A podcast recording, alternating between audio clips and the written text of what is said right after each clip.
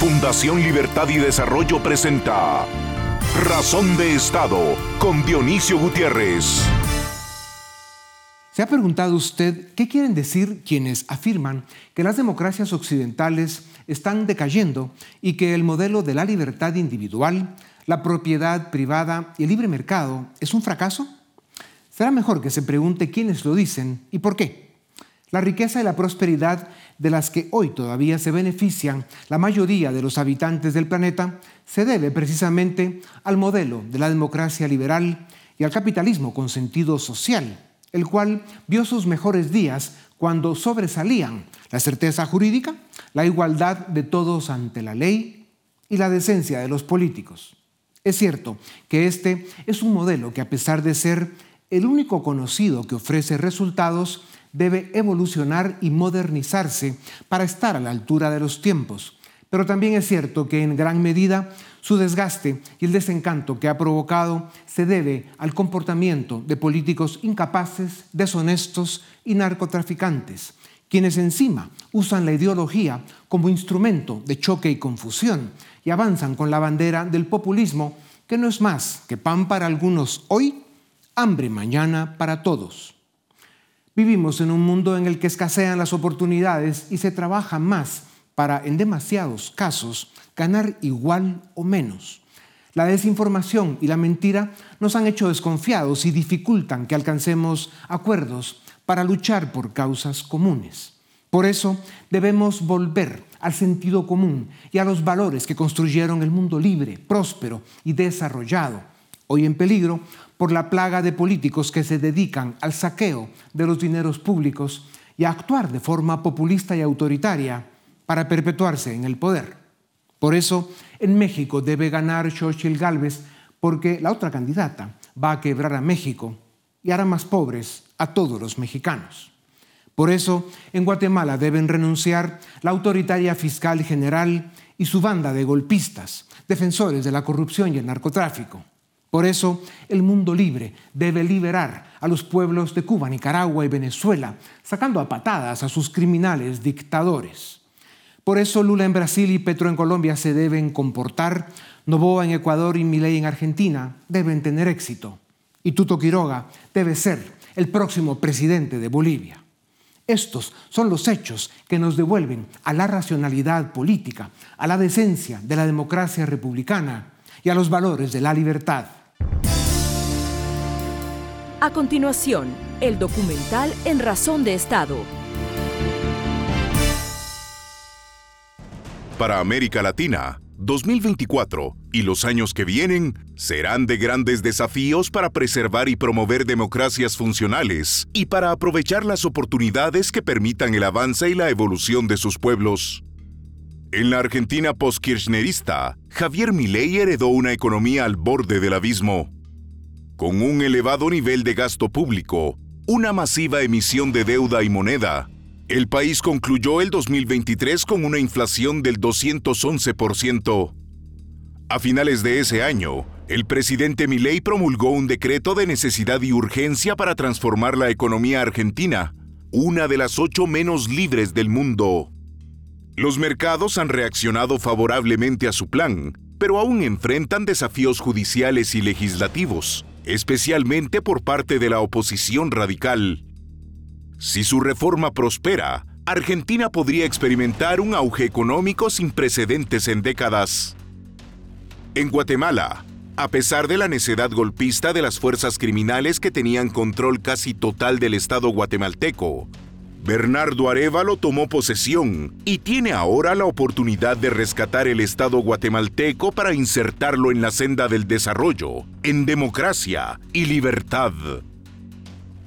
En Ecuador, el presidente Daniel Novoa enfrenta las estructuras criminales que dejó instaladas el correísmo, que desató una ola de violencia, incluyendo ataques con bombas, secuestros de policías y la ocupación de un estudio de televisión Ecuador está asediado por cárteles colombianos y albaneses, con fuertes lazos con los cárteles mexicanos, especialmente el de Sinaloa, también legado del correísmo.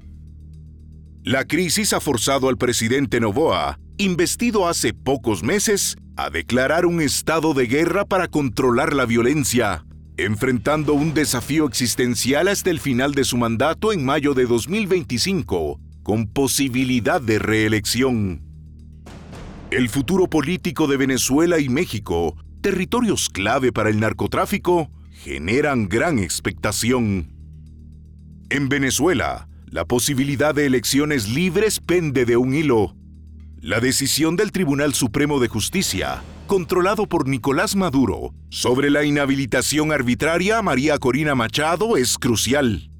La lucha por la libertad en Venezuela y el desmantelamiento del cártel de los soles, liderado por Maduro y Diosdado Cabello, depende en gran medida de la viabilidad de la candidatura de María Corina, la cual solo será posible con el comprometido apoyo de la comunidad internacional.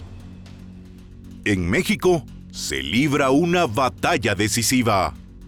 Los ciudadanos deberán elegir entre continuar el rumbo autoritario de AMLO o retornar a la democracia funcional y la libertad, eligiendo a Xochitl Gálvez.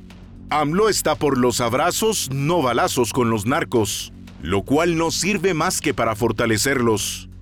La hostilidad hacia los opositores, una prensa menos libre y ataques sin precedentes contra las instituciones de control consolidaría en México lo que podría ser la nueva dictadura perfecta. América Latina necesita fortalecer sus democracias y diseñar una matriz económica que le permita avanzar hacia el desarrollo. Por eso, las elecciones en México, una Centroamérica más libre y democrática, el éxito de Milei y Novoa, un mejor comportamiento por parte de Lula, Petro y Boric, y unas elecciones libres en Venezuela son imprescindibles. Esta es la ecuación que salva a América Latina. Esta es la fórmula que ofrece un futuro de esperanza, prosperidad y libertad para la región más maravillosa del planeta, la nuestra. A continuación, una entrevista exclusiva en Razón de Estado. El desarrollo de las naciones se mide por el nivel de bienestar de su gente y el grado de madurez y estabilidad política que logra mantener de forma constante.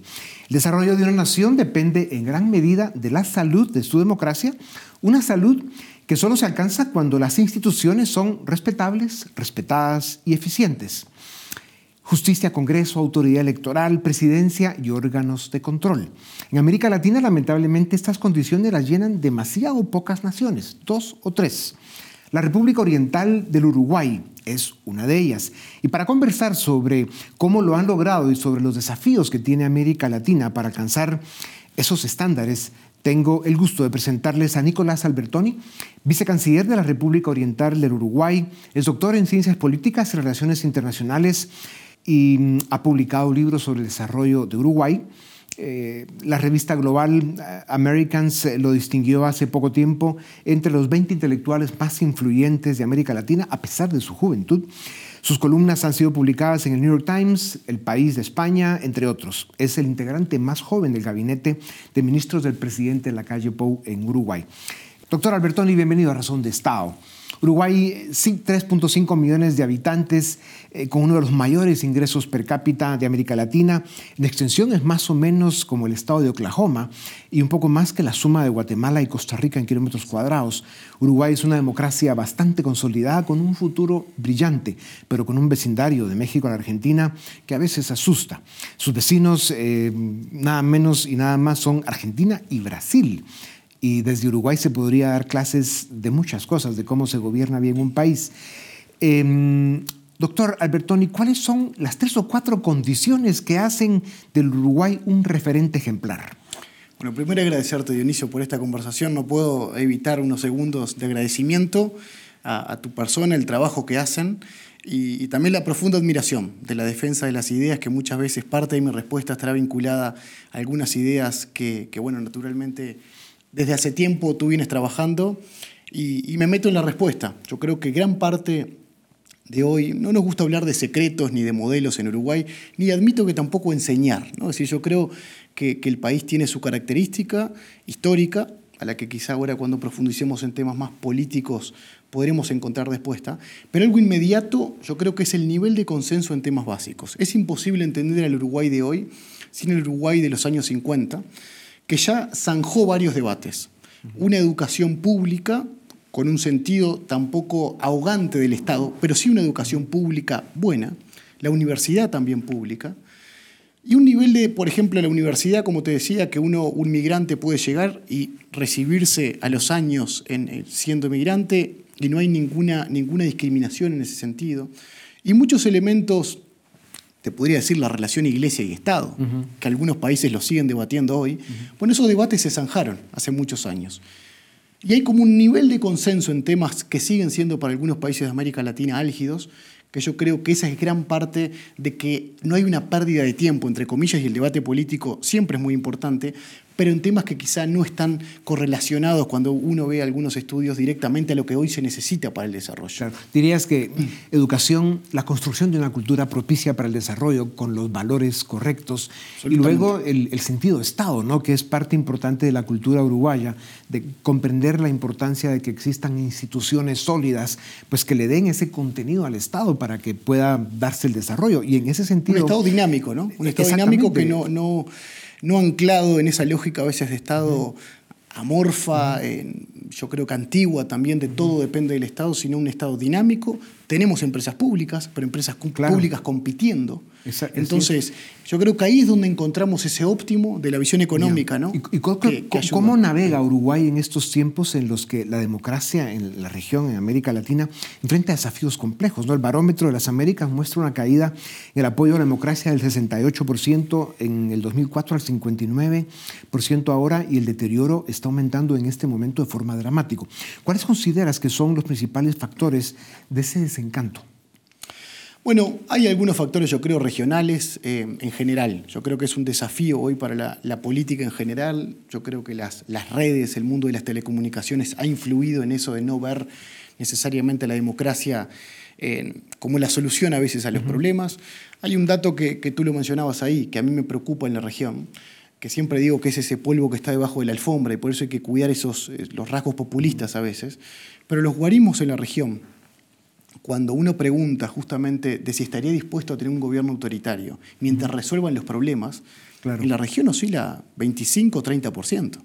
Entonces, hay factores que hay que tener cuidado desde un punto de vista más sociopolitólogo, de, cuidar justamente de que incluso los países con democracias sólidas y hay una visión institucional sólida, pueden tener algunas a veces influencias que son relevantes. En América Latina se debaten dos modelos políticos. Eh, la democracia liberal, eh, con esa corrección en el funcionamiento de las instituciones y el respeto a la norma democrática, eh, valores como la propiedad privada, el, tema del concepto del libre mercado con contenido social, etcétera, etcétera, versus el populismo normalmente de izquierda, aunque también lo hay de derecha, siempre autoritario, que lo que hace es instalar desde el Estado con recursos públicos eh, una base de votantes clientelares, eh, sumisos, que al final eh, logran ir repitiéndose en el poder, pero destruyendo las instituciones y la economía.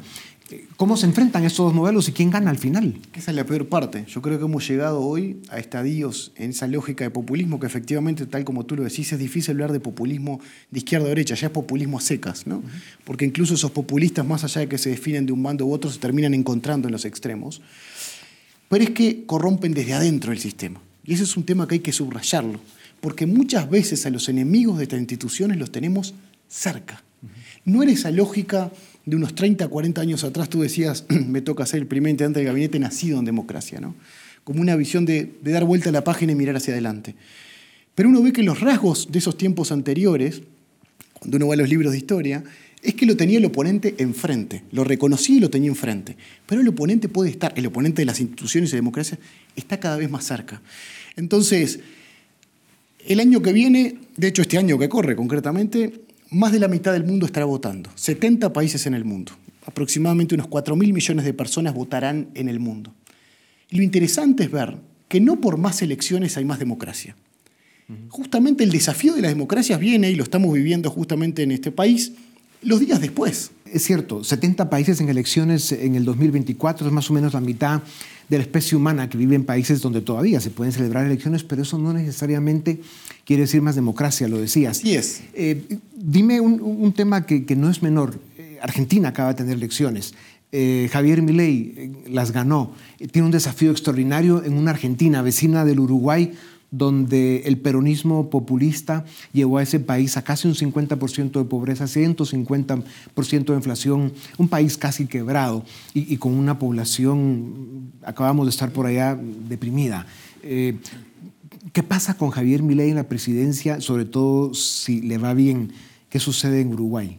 Hoy desde mi rol, Dionisio, se me complica un poco más a veces hablar de, de los países en el sentido, pero sí lo vemos, es un país hermano, digo hablar de otros gobiernos, que a veces siempre después esos genera titulares, pero, pero lo que sí concretamente estamos viendo un gobierno que asumió de forma una transición pacífica, más allá de que claramente la visión entrante era muy diferente a la visión saliente, pero se dio de, forma pacífica. Yo creo que ahora después las lógicas de la acción de gobierno terminan haciendo más, la palabra quizás sería moderados los debates, las visiones, que no son a veces los léxicos de campaña, de esa efervescencia de la campaña política, pero vemos que va a haber muy buen diálogo con nuestro país, ya lo estamos teniendo, así que vemos con, con esperanza, te lo digo. El, el éxito de Argentina es el éxito no solo de la Argentina, sino de sus vecinos de América Latina y del mundo, ¿no? porque el, el peronismo populista que destruyó esta gran nación eh, es un cáncer que se fue, digamos, ampliando hacia el resto de América Latina. Hoy estamos viendo que se quiere instalar en México, lo cual es una tragedia, pero de eso no vamos a hablar. Doctor Albertoni, Uruguay es un referente no solo continental, mundial. Eh, su nivel cultural, su desarrollo político, eh, tiene mucho que enseñar. ¿Qué papel debe jugar en este momento que vive el mundo empezando por América Latina, donde tenemos para empezar eh, los grandes problemas en Cuba, Nicaragua, Venezuela, que son tres dictaduras criminales eh, que deberíamos ir saliendo de ellas, pero también hay muchas amenazas de esto en el resto de América Latina. México con la continuidad de Morena, eh, Petro en Colombia, el retorno posible de Evo Morales a Bolivia. O sea, América Latina está realmente en peligro de seguir perdiendo espacios de democracia y profundizando ese populismo destructivo que tanto daño hace. ¿Qué papel debe jugar el Uruguay en todo esto? Creo que lo estamos jugando. Hemos sido en todos los foros posibles una voz clara en defensa de la democracia. Yo creo que se ha visto en las últimas cumbres, ahora post pandemia, en la que se han revitalizado estas cumbres, una posición clara de nuestro presidente, la calle, diciendo de que claramente es difícil mantener diálogo con los países cuando no hay una visión clara de institucionalidad, no hay elecciones claras. Y eso es lo que sucede en Venezuela, por ejemplo. Esto sin pelos en la lengua claramente una Venezuela que quizá por contextos de pandemia y demás se había silenciado en el debate regional, nos despertamos después diciendo que hay una de las candidatas inhibidas de poder ser parte, como pasa con María Corina. Eso es inadmisible. Entonces, y el presidente Lacalle ha sido muy vocal y muy valiente en todas sus expresiones, en enfrentarlos incluso en foros internacionales. Abiertamente y con argumentos, porque digo, digo uno pide lo que, lo que demanda también. Entonces, eh, lo que demanda hacia adentro. Y nosotros tratamos de tener ese diálogo político de forma constante. Basta con ver la asunción, la asunción de Lula. Va el presidente de la calle con dos expresidentes con visiones quizá opuestas. El presidente Sanguinetti y el presidente Mujica en cuanto a apuestas Mujica y Sanguinetti, pero también con el presidente de la calle. Entonces, hay una cuestión de diálogo que está impregnado en ese ADN de la política uruguaya, que yo creo que es gran parte de lo que nos beneficia hoy como nación, pero también lo que pedimos a otras naciones hermanas. Sí. Tienen elecciones este año en el Uruguay también, como parte de ese, de ese enorme número de elecciones que vienen. Sabemos que te han encargado ya eh, empezar a coordinar eh, lo que sería la continuidad de un plan de gobierno si el partido de ustedes gana las elecciones. ¿Por qué es tan importante la continuidad en las políticas públicas para alcanzar el desarrollo? Eh, celebramos que haya sido a ti a quien te, designan esa enorme responsabilidad, además bien ganada. Cuéntanos un poco de eso. un enorme desafío, efectivamente, Dionisio. La verdad que mirar hoy los planes de gobierno terminan siendo una guía para la acción política y efectivamente mi partido me lo ha encomendado. Somos parte de una coalición de gobierno, o sea que la continuidad implicaría justamente eso, que esta coalición de gobierno, está el Partido Nacional, mi partido, el Partido Colorado y otros partidos que también lo integran. Yo creo que la continuidad es muy importante en la, en la acción política. Hemos implementado dos reformas fundamentales durante este gobierno, que fue la reforma de la seguridad social, teníamos un desafío piramidal que lo viven muchos países del mundo, básicamente son, menos los, los, son más los jubilados que los aportantes, los pasivos que los aportantes, eso es un desafío que también lo tiene Europa, se ha generado una reforma de la seguridad social, se ha generado una transformación educativa, de modernizar las currículas educativas. Entonces, cualquier gobernante querría que eso se pueda continuar, porque las dos que te mencioné no son políticas de corto plazo. Como dicen ya, eso es un ejemplo con el que Uruguay le ayuda al continente y al mundo, con lo deteriorados que estamos, sobre todo en esta parte, ¿no? Doctor Albertoni, el narcotráfico, la corrupción, eh, son otro problema gravísimo en, América Latina, la criminalización de la política, la captura de los estados eh, que están en este último eslabón, que es la captura de los sistemas de justicia. Eso es un fenómeno brutal. ¿Cómo, se libra Uruguay de esto? ¿Cómo logra tener los números de seguridad, de solidez institucional y de fortaleza democrática? ¿Cuál es la clave? Sí, hay que decirte, Dionisio, no son, no son batallas ganadas. ¿no? Yo creo que la, claramente es un desafío transfronterizo el que tú mencionás, pero con mucha implicancia en la política doméstica de seguridad. Uruguay no, no, piensa que a diferencias de otras, que tampoco nada es batalla ganada en política, pero sí hay un nivel de consenso. En esto sabemos que es un desafío latente, que está eh, en la esquina la posibilidad de que eso sea un desafío, no quizá como destino de, una visión de, narcotráfico, además que otro país se lo vive en la región, pero sí de tránsito. Somos un país portuario, por esencia, entonces tenemos ese desafío y lo estamos haciendo con los recursos y, los, y el contacto regional y la integración regional extremando las posibilidades. Esto es un desafío que a diferencia de otros nunca es solo, porque es imposible pensar en esto sin el diálogo entre los países vecinos. yo creo que ahí hay un nivel de consenso de que es un desafío para todos. Uruguay, obviamente con un nivel militar eh, no de potencia, sino más bien de un país que busca y promotor de la paz, sabe que hoy tiene un desafío diferente, que ya es fortalecer su servicio militar, no con una lógica de guerra anterior, sino que hoy esa lógica de guerra es contra justamente ese narcotráfico, el tránsito de personas, el tráfico de personas, que genera una nueva lógica de guerra, porque así hay que llamarlo, para, para disminuirlo, porque es un flagelo para nuestra sociedad. Pues tú representas a una generación de latinoamericanos que no todos los que quisiéramos, pero, pero eres un referente ejemplar que ya está participando en la política, además con, una visión de largo plazo, y esperamos verte muy presente no solo en el Uruguay, sino en América Latina, y que don Nicolás Albertoni pues algún día ocupe esos espacios que merece y que América Latina y sobre todo Uruguay necesitan. Doctor Albertoni, muchas, gracias. ¿eh? Ánimo con las batallas, suerte este año. Y gracias por el trabajo que haces también. El gran trabajo que está haciendo el presidente de la calle PU puedan continuarlo con el siguiente gobierno del mismo partido, porque eso es lo que América Latina necesita, la continuidad de los buenos proyectos. Así es, continuar para seguir haciendo y contribuyendo hacia el desarrollo. Sin duda alguna. Gracias. ¿eh? Gracias. A ustedes también gracias por acompañarnos una vez más. Esto es Razón de Estado. A continuación, el debate en Razón de Estado. Bienvenidos al debate de Fundación Libertad y Desarrollo. Estamos en un nuevo ciclo político. El nuevo gobierno tiene más o menos poco más de una semana de haber asumido y por supuesto eso es motivo de análisis para ver y evaluar esas primeras acciones que pudieron haber tomado durante estos primeros días. Para ello contamos con dos expertos, Douglas González, politólogo, y Luis Mac, también politólogo. A ambos muchas gracias por acompañarnos en este debate de Fundación Libertad y Desarrollo. Eh, Douglas, quisiera iniciar contigo. Tenemos un nuevo eh, fenómeno, por decirlo así, en el Congreso, una nueva alianza. ¿Cómo se calificaría esos primeros pasos que está tomando esta nueva legislatura y cuáles son aquellos aspectos importantes de resaltar tanto positivo como negativo? Bueno, quería decir que más que una alianza, veo una, una coalición alrededor de eh, gobierno del presidente Arevalo, pero con dinámicas propias. La, la, primera que identifico y que creo que fue la causa por la cual no fue posible que, la, que se conjugara una alianza de oposición fue las dinámicas que se estaban dando alrededor del partido UNE. Eh, el surgimiento de Adín Maldonado con un liderazgo propio dentro de ese partido Em, y la, propia, eh, el propio liderazgo de Sandra Torres eh, colisionaron, ¿verdad? Y eh, eso supuso que esos 28 votos, que eran el bastión sobre el que descansaba una posible coalición de oposición, se cayeran.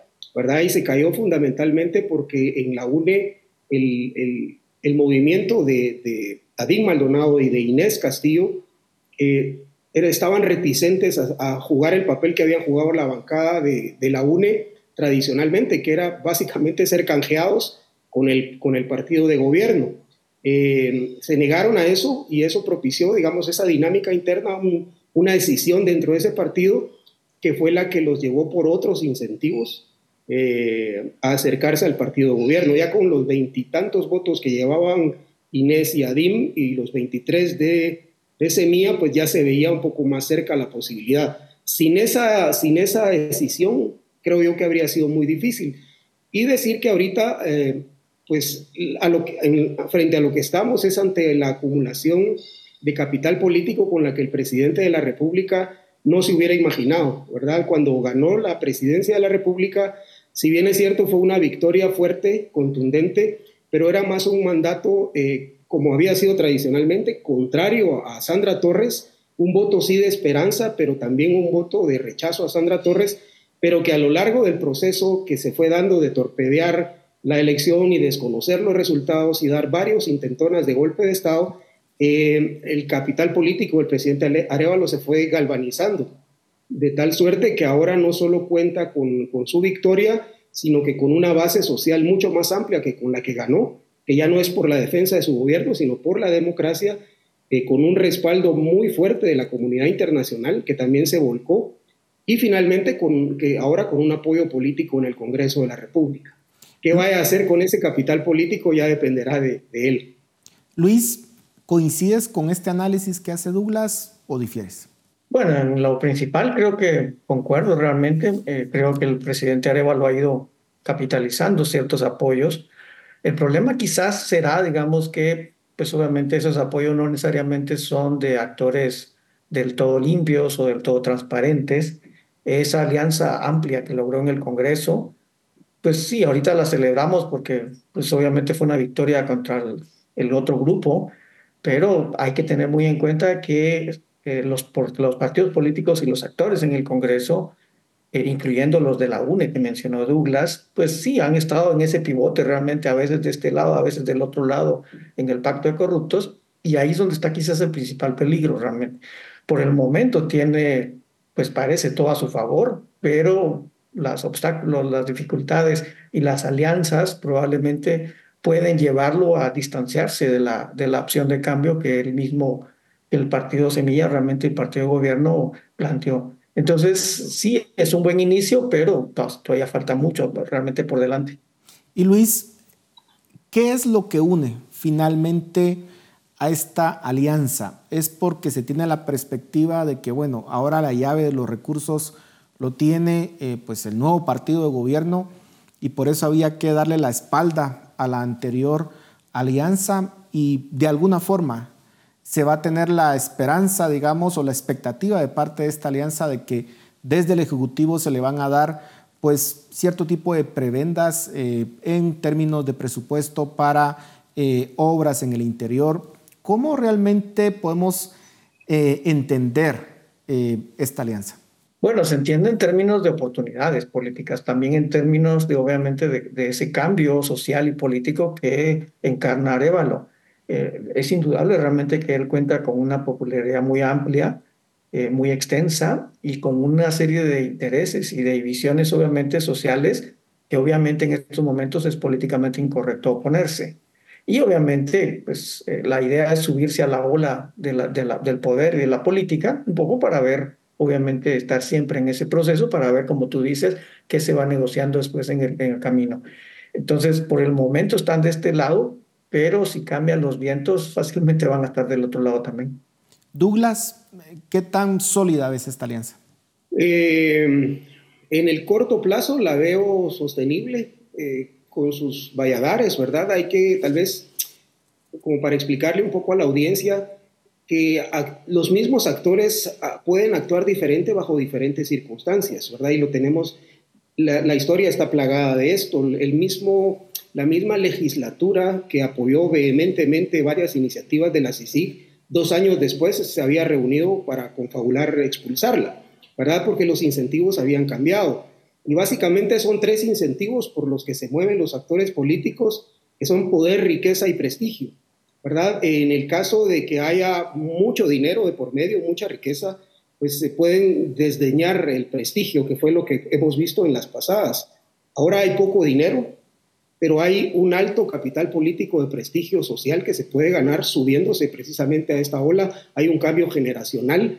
Entonces, al cambiar los incentivos, los actores cambian, ¿verdad? Obviamente, si el gobierno, digamos, esto parte de la base que el gobierno le vaya bien, que siga teniendo un alto eh, apoyo político y los actores van a ir capitalizando este apoyo. En la medida que el gobierno se deteriore, pues obviamente el incentivo se va, va a cambiar y van a preferir cambiarse a la, parte de tener más poder, el poder de arrodillar o de hincar a un ministro va a ser mucho más alto el incentivo que el de estar del lado de un gobierno que se va desprestigiando. O sea, esto también depende mucho del arte de gobernar que tenga el presidente Bernardo Arevalo y de cuánto mantenga tan alta su popularidad para que siga siendo como un imán con el que todos quieren estar. ¿verdad? Esa tal vez sería la, el ABC de este, de este momento.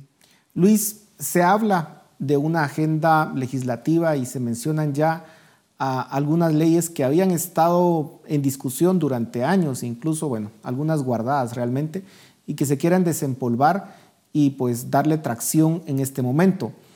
Una cosa es plantar cara a la anterior alianza, eh, pero una cosa muy distinta es ponerse de acuerdo sobre pues, los detalles de cada una de, de estos proyectos de ley.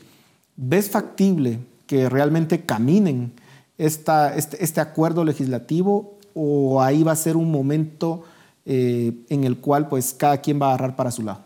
Esa es una buena pregunta, Paul, eh, porque al final de cuentas las alianzas no pueden ser en el aire, tienen que estar basadas realmente en puntos en común y elementos y objetivos en común. Y obviamente ahí tenemos una alianza de un montón de intereses eh, y de orientaciones que en la práctica pueden chocar a la hora, digamos, de, de, concretar los acuerdos. Y especialmente cuando hablamos de leyes tan conflictivas o tan problemáticas como la ley de aguas o la ley de competencias o la ley de partidos políticos, en donde hay tantos intereses metidos de por medio realmente. Entonces, yo creo que cuando vayamos avanzando en la agenda legislativa, se van a ir empezando a ver las diferencias entre los grupos, porque esta alianza coyuntural, pues obviamente tiene que llegar a transformaciones y a procesos, digamos, de cambio estructural, porque de lo contrario, la promesa de cambio no se va a mantener. Entonces yo creo que esa va a ser la prueba a fuego para ver qué tan sólida es la, la alianza que logró el partido Semilla. Ya ambos hablaron sobre el tema de que en estos momentos el presidente Arevalo pues, goza de una alta popularidad, de un respaldo muy grande, tanto interno como externo. Pero Douglas, tú ya mencionabas cómo cambian los tiempos políticos y la pregunta es, ¿qué acciones tiene que tomar el presidente Arevalo para mantener ese apoyo popular? Porque hay que recordarlo, y el, mismo expresidente Yamatei inició con una alta aprobación y terminó con un enorme rechazo. ¿Qué tendría que hacer el presidente Arevalo para evitar un escenario como ese? Bueno, es difícil eh, colocarse en el papel de recomendarle a un presidente, ¿verdad? Pero tal vez eh, eh, viéndolo desde el punto de vista, desde dos puntos de vista, desde él, desde su manejo político personal en su imagen, y segundo, de los ministerios, de los ministros como operadores del mandato que el presidente tiene, ¿verdad? yo creo que el presidente necesita ministros que interpreten de mejor forma el, momento político que está viviendo el país y el mandato que les ha dado el pueblo. ¿verdad? Esa velocidad del cambio que, la gente está exigiendo no la estamos viendo por lo menos en todos los ministros, ¿verdad? Y no lo estamos viendo en todas las acciones de los ministros. Em, creo que hay temas en los que los ministros deberían de tener un abordaje más eh, profundo una mejor comunicación, es decir, verbalizar mejor los cambios que pretenden. Todavía no lo vemos. Eso le puede generar mucho capital político al presidente, el hecho que la gente vea que efectivamente está sucediendo un cambio.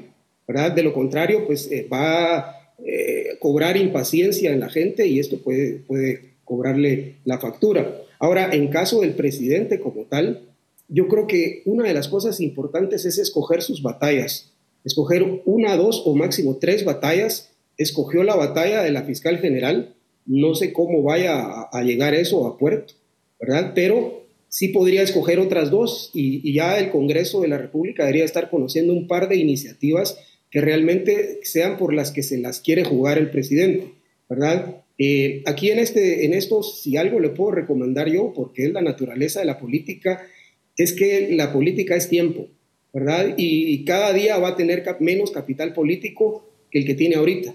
Mañana va a tener menos y pasado mañana menos. Por lo tanto, mientras más rápido eh, y más versátil sea para proponer la agenda y apropiarse de la agenda, los cambios van a ser más rápidos. Y, la alianza que tiene en el Congreso, pues obviamente también va a ser eh, más fructífera, no solo tenerla por tenerlos, sino que sirvan para propiciar cambios. Hablemos, ya que lo menciona Douglas, del tema precisamente del conflicto con la fiscal general. Em, Luis, eh, pues es claro que la fiscal general pues no, se presentó a esa reunión y dio una respuesta, podríamos decir, bastante agresiva. Algunos están eh, planteando reformas a la ley eh, orgánica del, Ministerio Público para poder tener la capacidad de, pues, eh, básicamente despedirla o destituirla. Eso tiene que pasar primero por un acuerdo en el Congreso, tiene que pasar por la Corte de Constitucionalidad y puede ser un tema de desgaste porque claramente pues desde la fiscalía pues han plantado cara al presidente. ¿Cómo ves esta, esta batalla que ha iniciado el presidente Arevalo? Es una pregunta complicada realmente, pero me parece que es uno de los, de los problemas medulares que tiene el presidente Arevalo y su equipo, porque obviamente la fiscal y digamos parte judicial que encarna la fiscal es una, una amenaza que se cierne sobre el presidente y sobre los ministros de manera permanente. Eh, pues obviamente esto creo que es uno de los principales obstáculos que tienen que enfrentar. Ya dijo Douglas que pues ya el presidente parece haber definido realmente eh, esa como una de sus primeras batallas eh, y probablemente, digamos, sea una, una, un objetivo muy importante porque obviamente el cerco político y judicial que, les, que, tiene el gobierno actual le puede generar obviamente dificultades para poder lograr alcanzar algunos logros particulares que pueda obviamente eh, afianzarlo en su, en, su, en su legitimidad y en su prestigio. El, el gobierno tiene que empezar a dar muy pronto realmente algunos resultados, ya sea simbólicos o reales, porque de lo contrario, pues obviamente la, la, paciencia de la población puede obviamente ser su principal obstáculo. Entonces sí me parece una batalla crucial, pero para nada expedita, como tú bien dices. Hay que ver realmente la capacidad, también vamos ahí, ver también la capacidad de maniobra que tiene el nuevo gobierno para ver cómo era este terrible obstáculo que tiene por delante. Douglas, eh, algunos no ven con buenos ojos, por ejemplo, que se esté tratando de cambiar la ley eh, para dar vía a la destitución de la fiscal general, porque precisamente hace algunos años se cambió esa ley para proteger a la entonces fiscal Telma Aldana. Ahora se le quiere cambiar la ley para básicamente eh, accionar, eh, en este caso, contra la fiscal general actual. ¿Es realmente sano para el país hacer eso? y es claro que, la fiscal general y sobre todo la FESI pues cometieron varios abusos e ilegalidades durante estos meses, queriendo evitar que eh, tomara posesión el actual presidente Arevalo. Es decir, tienen un rechazo público muy grande. Eh, ¿Cómo solventar esta situación, Dulas? Bueno, el presidente tiene, a mi forma de ver, tiene tal vez tres o cuatro opciones eh, la primera creo que la, no se encausó bien, lo que marca la ley orgánica del Ministerio Público, el artículo 4, es una citación en Consejo de Ministros, que todavía lo puede hacer, no necesita ni siquiera explicar el motivo, pero yo me adelantaría a decir que la respuesta va a ser la misma, por más incómodo que sea el momento que la haga pasar. La segunda sería la de la reforma a la ley orgánica, que todavía tendría una discusión constitucional sobre si es aplicable retroactivamente ¿verdad? Eh, la tercera sería, esa no se ha puesto en la mesa, pero yo la, la, he contemplado como una posibilidad que sería una consulta popular, utilizando el mismo instrumento que utilizó Ramiro de León Carpio, el artículo 174 de la Constitución Política de la República, que acortó el periodo de los diputados a, a medio periodo eh, luego de una consulta popular, la famosa depuración que conocimos, fue utilizada una consulta popular. En este caso, para aplicarla a la figura de la fiscal general, según entiendo. Haciendo la consulta particular si la población está de acuerdo o no está de acuerdo con que continúe.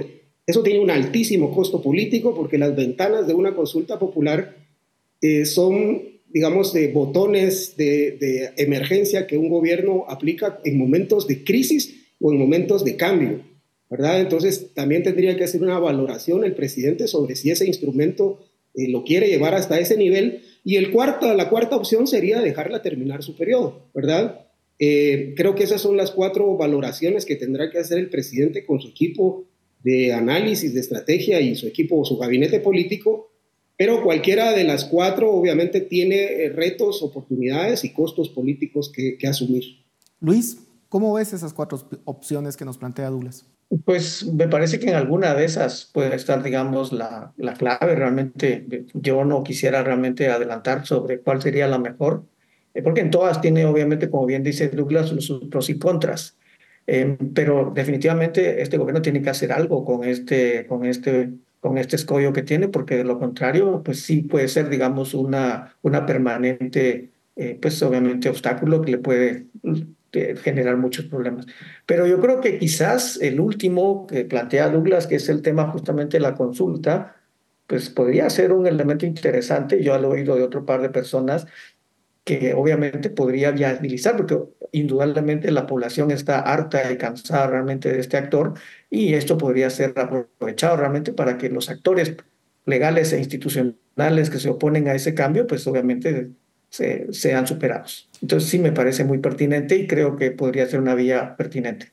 Claro, me imagino que esto eventualmente llegaría también a la Corte de Constitucionalidad para ver la viabilidad que pueda tener y ahí pues va a tener también otro tipo de dificultades. Nos quedan 30 segundos y quisiera escuchar de cada uno de ustedes sus conclusiones. Eh, Douglas, empezamos contigo. No tocamos el tema, pero a mí me parece mucho más estratégico que esta batalla, preparar la batalla para renovar las cortes. ¿verdad? Creo que en la política no, no necesariamente el orden, eh, el, el, factor de, de los que el orden de los factores altera el producto. A veces es necesario modificar el orden para que te permita en el futuro hacer otras cosas, ¿verdad? Entonces yo sí me concentraría mucho en el tema de las cortes. Trataría de dejar esta batalla en el punto de decir, yo le pedí la renuncia, que esa fue mi promesa, pero no siempre dije que lo iba a hacer en el, en el margen, dentro de los márgenes de la ley, ¿verdad? Y concentrarme en la batalla por eh, renovar las cortes y sanear el sistema de justicia. Luis, terminamos contigo. Yo creo que en la práctica realmente podríamos encontrar muchas, eh, muchas prioridades que pudiéramos sugerirle al presidente, pero yo creo que habría que concentrarse en la que el mismo presidente dijo en alguna de sus entrevistas, si él logra hacer un gobierno del pueblo y para el pueblo y con la, digamos, con el trabajo y con el consenso de la sociedad civil, eso va a ser un gran signo de cambio realmente. Y esa alianza con la sociedad civil creo que le puede permitir llegar muy lejos. Bueno, les agradezco muchísimo a ambos por su tiempo y su análisis. Y a ustedes en casa, muchas gracias por su atención. Nos vemos la próxima semana. Razón de Estado con Dionisio Gutiérrez es una producción de Fundación Libertad y Desarrollo.